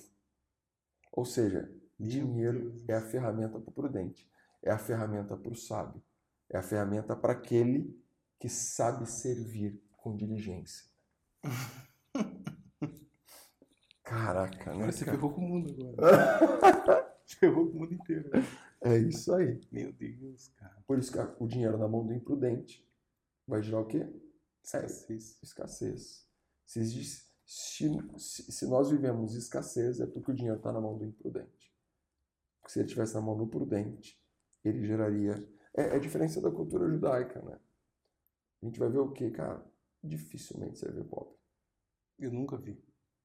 A gente tem um costume lá em casa, a gente faz Shabat. Uhum. Então, sexta-feira, a gente tem um momento de Shabat. E é muito legal. Não, não, não como uma lei, apesar de ser uma regra estabelecida no Antigo Testamento, perpétua. Ele fala que é uma lei Porra. perpétua o sábado, está lá no Antigo Testamento, Deuteronômio, Deuteronômio 5, se não me engano. É a única lei perpétua. Então, ou seja, porque tem uma senha. Se for perguntar para qualquer judeu, entramos no dinheiro agora, uhum. para qualquer judeu, qual que é o, o, a senha para o resultado financeiro dele? Ele vai falar assim, é o Shabat. Eu não abro mão do Shabat. Porque tem algo na concepção judaica que quando eu paro o sábado, que é o dia de descanso, eu estou colocando os meus pés no descanso e dizendo que nesse momento todo o reino conspira ao meu favor. Eu não preciso fazer nada. Deus faz por mim. Eu posso descansar. Os reinos, os reinos inferiores Cara, estão debaixo dos meus pés. Eu ativo um ciclo. E daí tem algumas coisas que a gente faz. E uma das coisas que a gente faz é o Tzedakah, que é o que todos os meus filhos, eles pegam o seu dinheiro, suas ofertas e colocam num baúzinho para que aquele dinheiro seja ofertado para alguém aleatório. Consciência que o dinheiro tem que ir, entendeu? O dinheiro tem que sair, o dinheiro tem que girar. Ele tem por quê? Porque é isso que o prudente faz. O prudente não armazena. Ele faz com que haja ciclo. Por isso, se a gente for olhar na cultura judaica, existe muitos ciclos. Sim. Porque o ciclo é isso. Entendeu? Eu preciso fazer com que os ciclos se movimentem. Eu preciso que o dinheiro se movimente. outra conversa, é outra porque essa vai longe. A, né, a, gente estava andando sábado. Meu Deus. E daí, normalmente eu ando com os meus filhos sábado, né? Uhum. A gente sai para andar. Que tava conversando com você. Né? Que eu saio lá do Parolim, que é um bairro bem distante de onde a gente está agora, e a gente anda. Não sei quantos KMs dá, mas a gente anda muito. A gente vai até o Parque Barigui, damos uma volta para o Barigui e voltamos andando. Daquele. É. A gente anda muito. E é com todos, né? Só com os gêmeos, os de 4 anos que não. E daí o papo desse última caminhada nossa foi sobre um, um senhor de idade veio e pediu dinheiro para nós. E daí, cara, aquilo ali virou pauta na nossa, na nossa, na nossa caminhada. E a gente percebeu que o ciclo, o ciclo daquele, daquilo ali estava errado. Uhum. E a gente começou a imaginar uma cultura que fosse diferente. Você imagina se a cultura nossa fosse da seguinte forma: as pessoas mais velhas olhassem as pessoas mais novas na rua e dessem uma oferta. Então eu vejo um adolescente, eu vou lá nesse adolescente, cara, eu quero te dar 20 reais hoje. Eu quero te dar 30 reais. Por que, que eu estou fazendo? Eu estou fazendo com que a geração, o maior abençoe o menor, o mais velho entregue para o menor. Eu estou fazendo com que a estrutura que vai vir após mim permaneça e já venha forte. Então, se eu oferto para um adolescente, para uma criança, eu já estou dando condição para esse, esse adolescente ir para uma faculdade, começar a empreender, desenvolver seus, seus projetos, começar a investir. Eu estou preparando o próximo passo, eu não estou deixando uma lacuna. Só que a gente não faz isso como cultura, a gente deixa o cara se ferrar. O que, que a gente fala? Não, o cara tem que provar que é bom. O que, que eu aplico? Eu aplico a lei. Se tá aí é porque ele escolheu, tá aí. Cada um é por si, cara. Sim. Se vira. Agora, e aí a gente ficou brincando, cara, imagina essa cultura. O que, que você faria? Aí a gente ficou brincando, quanto que dinheiro que eles precisariam guardar, o que, que eles iriam fazer e tal, já imaginando um novo ciclo na história. que irado. Coisa para pensar, se alguém tiver fim de, de entrar nessa cultura, eu sou afinzados, cara. Comece a entregar cara, dinheiro Eu, eu reassisti o filme do Steve Jobs esse final de semana e ele fala uma frase que é espetacular, né? Aqueles que são loucos para acreditarem pode mudar o mundo são os que o fazem. É, é muito forte isso. É isso. muito forte. A gente precisa pensar diferente, cara. Eu tô muito apaixonado, mas muito mesmo, e voltando boa parte do, do, do meu coração agora, nesse momento, para essa geração. Porque eu acredito que eles têm uma resposta que a gente não tem. Sim. Eu tenho visto alguns vídeos de, de experiências que estão sendo feitas com adultos e com crianças. Cara, vê uma Greta, ver uma Malala. Existe uma resposta para esse tempo que eu já não tenho mais. Sim. Que o Dani já não tem mais. Sim.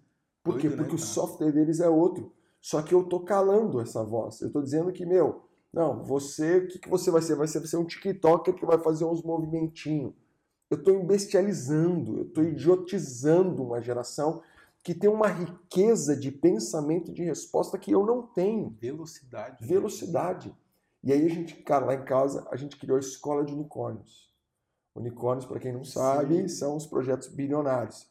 E a gente começou a brincar da escola de unicórnios, é pegar só crianças que a gente vê que são unicórnios e potencializar elas. Sim. E esses dias, eu fiz uma live, eu não sei se você chegou a ver. Ah, que você comentou. Aleatória. Eu tava com uma menina que é a Duda, que é um unicórnio. Cara, a menina tem 14 anos ela escreve livro, ela compõe música, ela fala inglês fluentemente, ela canta.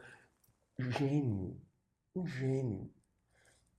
E aí, aí o que que, o que, que normalmente você Não, você tem que estar no TikTok fazer isso. que tem que estar no TikTok, ela tem que estar na ONU. Eu preciso ouvir o que essa menina tem para dizer, cara. E daí teve uma experiência esses tempos que o cara, um professor fez isso e ele colocou todos os problemas do mundo para crianças solucionarem.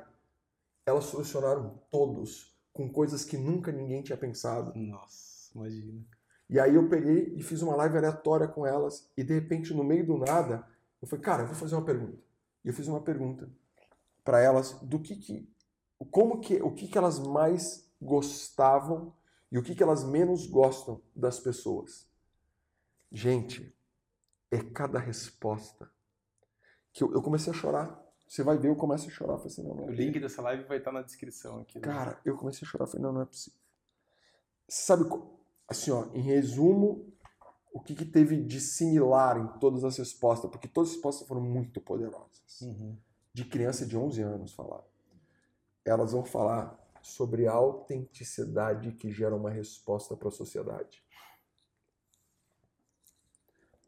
Eu com 30 anos nem processei o que você falou, cara. que absurdo. Ela falou assim: eu preciso da resposta que a tua autenticidade tem para me entregar. Então eu preciso que você seja quem você é. Eu preciso que você não se formate. Nossa. Eu preciso que você não se prenda a uma estrutura que vai falar para você, não, mas se você for isso, você vai ser alguém bom.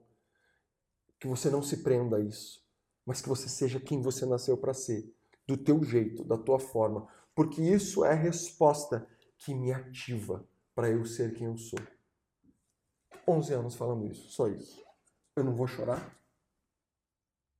Cara, como é que você vai esperar isso? né? Como que eu ia esperar, cara? Aí aquilo ali pra mim foi assim, ó, meu, tem algo nesse povo, cara. Dani, faça podcast com um menino de 13 anos, de 16, você vai ver. Você vai ver, cara, virtude saindo, assim, ó. Eu- a gente precisa dar voz para eles, a gente precisa ouvir eles, cara. A gente precisa ser anciões que a gente não teve. Porque a gente vive uma fase de transição. Nós vivemos uma fase de transição. E toda fase de transição, alguma parte se perde. Sim. Ou eu tô sem ancião, ou o ancião tá sem para quem passar o bastão. Uhum. E a gente viveu. Por isso que colapsou. Colapsou o quê? Em imagem. Então eu vi o que? Uma senhora velha, uma senhora idosa, vou usar a frase melhor, tentando ser uma menina. Então ela encheu de plástico, ela botou botox e ela usa uma roupa apertada como se fosse uma menina. E a gente tá achando estranho. Só que isso fo- começou. Por quê? Porque não tem transição. Ela não sabe quem ela é. E a menina nova não tem parâmetro. Então o que, que ela faz? Se eu não tenho parâmetro feminino, eu tento que usar uma estrutura masculina. Então ela começa a andar como homem. Meninas, você hoje entra numa escola, a meninada toda andando de vans, que antigamente eram, antigamente eram, eram, Tênis era, era um tênis masculino. Uhum. Por quê? Porque não teve transição. Porque não teve um passar de bastão de uma geração para outra. Então colapsou. Colapsou em imagem, cola- colapsou em ideais. Então a gente está sofrendo agora o efeito disso. Meu Deus. E daí qual que é a crise disso? Eu não sei quem eu sou. Identidade. Identidade. Crises existenciais. Ai, mas então, para quem, pra que eu nasci? Mas, pá, Depressão. depressão emocional. Países que têm uma cultura muito mais formatada, menos problema. Por quê? Porque o padrão das mulheres é mais enraizado. Então, existe ainda uma mulher que passa o bastão. Países que não têm essa estrutura tão bem estabelecidas, colapsam. Entendeu? Você vê a mulherada tudo louco. E homens também, da mesma forma. Sim. Entendeu? Os caras querendo ser meninão E, e homens e mulheres. homens e mulheres. Não trocamos, não passamos. Porque é o legado. Essa é a força do legado e não da herança. E normalmente acontece com um país pobre. O país pobre, o que, que ele quer? Ele quer passar a herança e não passar o legado. Então, o que, que eu vou fazer? Eu vou trabalhar muito para dar dinheiro para o meu filho, para que ele tenha uma herança. Só que o- esse pai, ele abdica do legado. Ele não passa quem ele é, ele passa o que ele tem. Se eu passo o que eu tenho e não passo o que eu sou, esse filho nasce o quê? Burro. Ele nasce burro, ele nasce sem estrutura interna. Sim. Caraca, a gente tá falando muita coisa, né, cara?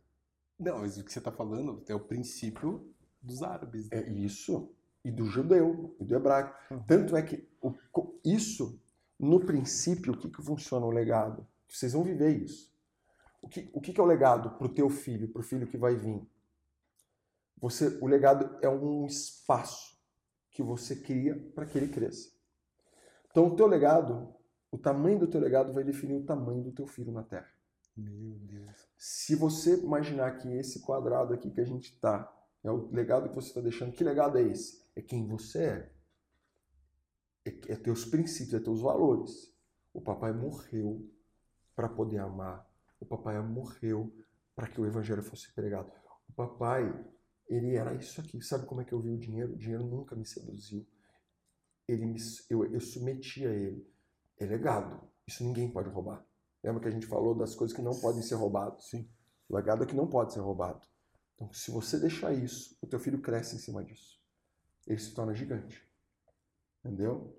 Ele vai, é, é isso aí. Teu filho nasce para ocupar esse espaço. Fora disso é outra coisa. Só que imagina uma geração que não tem isso, cara. Sim. Por isso que eles são o quê? Pequenos. E o que você fala, eu vejo na minha própria vida que isso tem relação ao meu pai, né, cara?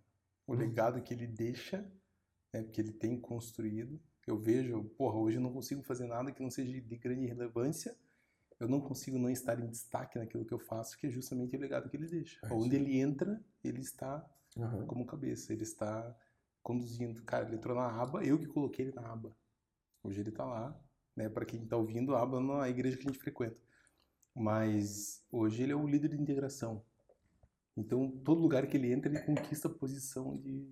Isso é o legado. Legado. Eu não consigo me ver legado. não diferente disso. Legado. Legado é o tamanho interior que você não tem no teu exterior. Entendeu? Eu tenho 1,84, mas o meu legado tem 2,20 m, uma coisa assim, né? A gente tá. Eu sei que esses períodos difíceis da minha vida, eles, eles são matérias-primas, ou matéria-prima para a construção do legado que eu tenho para gerar agora, né? Muito forte. Puxa vida. Quando que você volta então pra gente conversar? Continuar que você tem, você tem evento agora, né? Tem... É, aniversário. Pô, e eu hoje tá tendo um churrasco na casa do meu pai com o Fio. Sério? Aham, então lá o pai falou assim, ó, vem e tal. Cara, tem um podcast que tem reunião nove meses, esqueci ah. tudo. E você me convidou pro negócio, não ia nem dar pra ir. Meu Deus. Mas, bom, Vila, senão a gente vai aqui até as, as 11 meia-noite e vai embora. E eu não falei do que eu escrevi aqui, isso aqui eu vou falar só pra você agora. ah, então fala, pô. Cara... Então, nossa reunião é 9 e meia. Se você tá com horário, se às 8 tinha compromisso. Não, então, pra, pra gente terminar. Manda bala. Falando sobre reino, né? A gente falou, eu falei sobre esse reino da nossa natureza. Uhum. E e a gente está falando sobre muito princípio aqui, né? A gente jogou muito princípio. Então, pense o seguinte. Então, Jesus ele veio e, e ele estabeleceu esse novo reino para nós. Esse reino que é justiça, paz e alegria no Espírito. Esse reino que é na natureza. Esse reino que é na natureza humana. Não é no império, não é na, nas coisas exteriores. Porém, eu, dentro desse reino, eu posso ser um escravo ou posso ser rei. Eu posso ser um nada, eu posso ser um bobo ou eu posso ser rei. E eu vou te dar um conceito agora, vou, vou falar um conceito aqui na etimologia. O que, que nós somos dentro desse reino? Então, dentro desse reino, eu posso ser rei, uhum. eu posso ser bobo ou eu posso ser um nada. Depende como eu estou vivendo. Então, olha só que loucura isso aqui, para a gente finalizar. Então, Ó, eu vou falar sobre o cérebro. Eu posso dominar pelo cérebro, eu posso dominar pelo coração, eu posso dominar pelo fígado, pelas minhas entranhas. O termo rei, em seu sentido espiritual, representa o poder de exercer o máximo livre-arbítrio.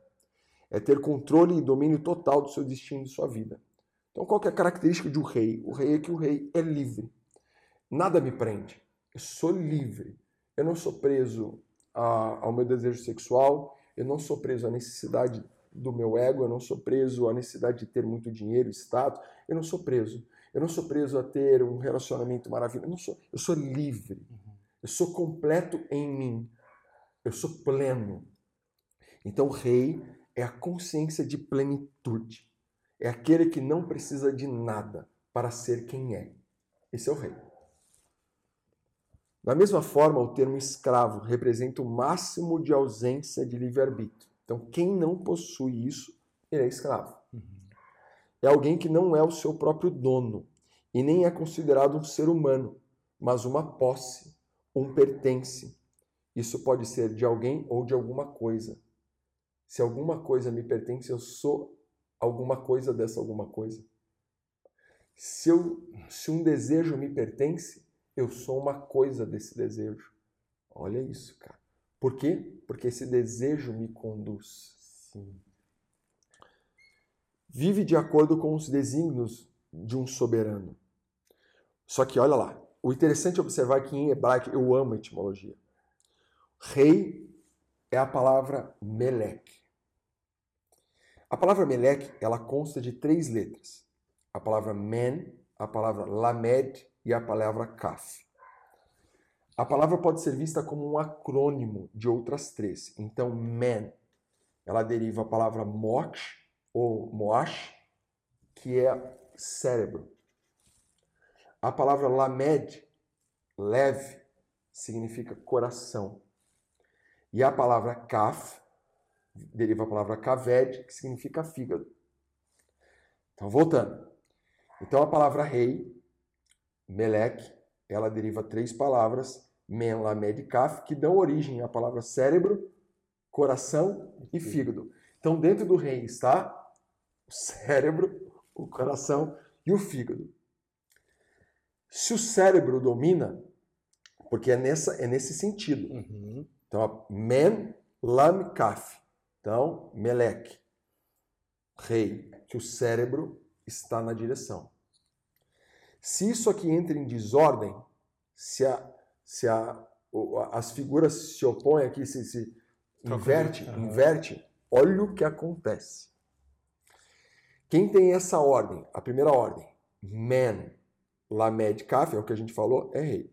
Uhum. Mas quem deixa o coração e os seus desejos sensuais dominarem, ele muda.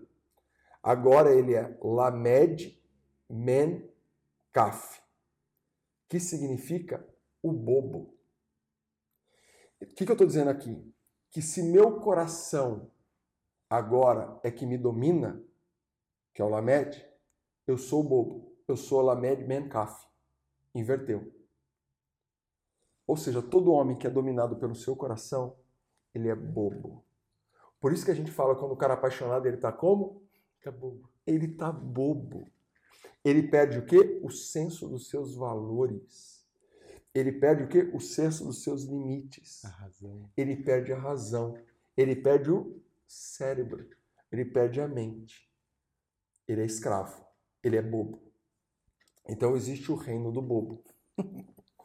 Agora, quem deixa o fígado, as entranhas agora, lembra? Você é dominado pelo seu ventre. Em hebraico significa kaved, que vem da palavra kavod, que significa orgulho, é o órgão da raiva, é o órgão da ira. Se isso aí é o que te domina, então você agora é kaf, lamed, men. Você inverteu, o kaf está em primeiro. Uhum. Que significa nada. Se você é definido ou ordenado ou caminha segundo o seu ventre, você é um nada. Se você caminha segundo a sua raiva, sua ira, seu tesão, seus desejos, no reino você é um nada. Nada. Você não tem um nome. Você não serve para nada. Você serve só para você.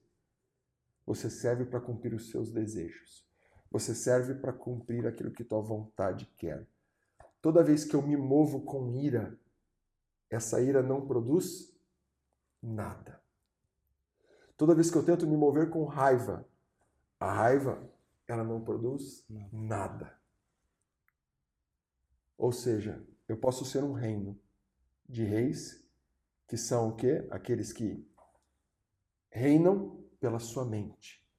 Eu posso ser um reino que se move pelo coração, e daí eu sou um bobo. Ou eu posso ser um rei que me move pelo meu ventre. É só do jeito que eu quero, do jeito que eu gosto, do jeito que eu acho. Eu sou um nada. Esses eu sou. Ih, esse cara é um nada. Pode ficar tranquilo. Ter tomar um vinho agora.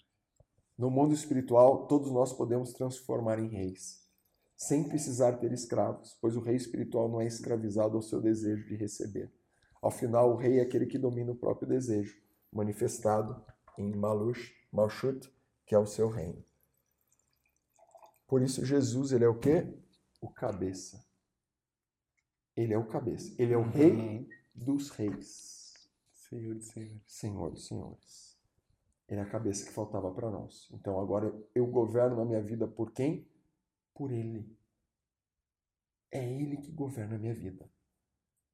Então eu vou alugar uma casa, Deus. É por não é pelo meu desejo e nem pelo meu ventre, pelas minhas ambições. É por Ele. Eu ando por Ele. Eu ando por obediência. Eu ando porque eu reconheço que Ele é soberano. Quando eu vivo dessa forma, forma, o que, que se manifesta? O reino de Deus. Esse é o reino de Deus. Que produz o quê? Justiça, paz e alegria no espírito. Então eu chego na tua casa. Quem governa a tua casa? Quem governa é Jesus. O que, que eu vou experimentar dentro da tua casa?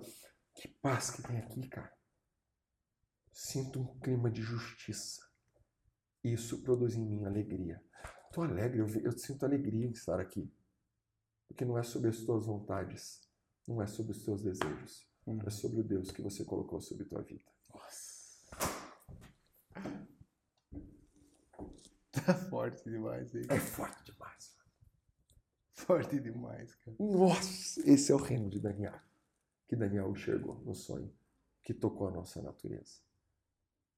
Sucumbiu tudo os outros impérios para em nós criar algo que é indestrutível e que vai tomar conta de todo o universo. Amém. Amém. Forte, cara. Obrigado. Amém. Aleluia. Valeu, obrigado. Uh, obrigado. Quer fazer alguma pergunta, diretor? Não? não. cara, sensacional. Vida, obrigado por, por, participar, por compartilhar, cara. Eu vou te chamar de novo. Vamos. A gente vai. Eu, eu, eu gostaria ainda de ter uma Sabe, tipo, o weekly, o semanal, assim. Uhum. tipo assim, tá, beleza, segunda e quarta. Bora. Segunda e quarta a gente aprendeu sobre empreendedorismo. Agora vamos aprender sobre vida. Shotzinho. Sexta-feira é sobre vida. Máximo, obrigado. Obrigado pela tua participação. Amém. Obrigado pelo teu tempo, disposição. É, para você, que eu vou fazer agora, eu tenho que fazer né, a comunicação. Eu, é. Hoje eu fui ouvinte, você percebeu que eu fiquei quieto hoje para você que acompanha o podcast, escutou algumas outras vezes, vê que eu converso bastante, mas eu já fiquei só, só quieto ouvindo, porque, cara, a, a Bíblia é um negócio surreal, né? Você, você come ela, você consome ela. Né? E o que o Vina tá falando aqui é Bíblia, né? É, então é não tem como. Para quem tá ouvindo, você, você fica só. É. Eu tenho certeza, a gente consegue ter métrica aqui depois. É, eu tenho certeza que esse daqui vai ser um dos episódios que, que mais vai bombar justamente por isso, cara. Porque onde tem vida, não adianta, né? Não tem. Anda sozinho. Anda sozinho. Onde tem vida, anda sozinho. A multiplicação de pães e de peixes, a Bíblia diz que aqueles que comeram do pão da multiplicação, quando Jesus vai para o outro lado, eles seguem. Quando eles chegam do outro lado, os discípulos, pô, mas os caras vieram aqui, cara. Jesus fala assim, opa, agora é diferente. Eles não vieram pelos sinais que eles viram, mas pelo pão que eles experimentaram. tá o código aí. Olha a diferença eles comeram de algo que fez sentido para a vida deles. Não era porque tinham sido, porque viram cura por milagre, não. Agora era diferente. Agora eles tinham sentido. Eles comeram algo, o pão. Isso aqui que a gente está falando, Bíblia, entrou dentro deles de uma forma que fez eles se deslocarem para o outro lado. Eu quero ir para o outro lado. Eu quero vir a nova vida. Eu quero mudar de história. Não é mais pelo que meus olhos contemplam, é por aquilo que faz sentido dentro do meu espírito. Isso é, isso é só a palavra que faz. Só. Não tem. Não tem. Pode ser carro, casa, não, viagem, não, qualquer não, coisa. Não, tem. Não tem. Não tem. Porque passa, né? Pô, passa. E a palavra, a palavra uhum. permanece. Isso. Você vai querer comprar outra Mercedes. É. Só sair a versão. Vai querer comprar outro iPhone. É. Daqui a pouco vai ser o, o 13 Plus. Você vai, vai olhar pro teu gosto e assim, Aí é você viajou o mundo inteiro. Daqui a pouco é. você compra um avião. Daqui a pouco você vai comprar outro avião. É. Você pode querer o quanto você quiser. O material ele é insaciável. Já, né? já era. Já era. Legal. Cara, obrigado. Valeu. Para você que gostou desse podcast e alguma coisa fez sentido para você aqui, manda para uma pessoa que você lembrou. Tenho certeza que você lembrou de alguém. Compartilhe com ele. E, cara, obrigado. Amém. Valeu. Obrigado, obrigado, pela tua vida. Valeu, obrigado pela, pela palavra. E em breve você vai estar aqui novamente. É, Vamos fazer uma vai ser um prazer. Obrigado. Abraço, pessoal. Valeu, galera. Para você que está ouvindo, não sei se é bom dia, boa noite ou boa tarde, mas tem uma excelente jornada a partir de agora. Que esse áudio, esse podcast foi um antes e depois. Valeu, Vina. Obrigado. Valeu, Valeu galera. Abraço.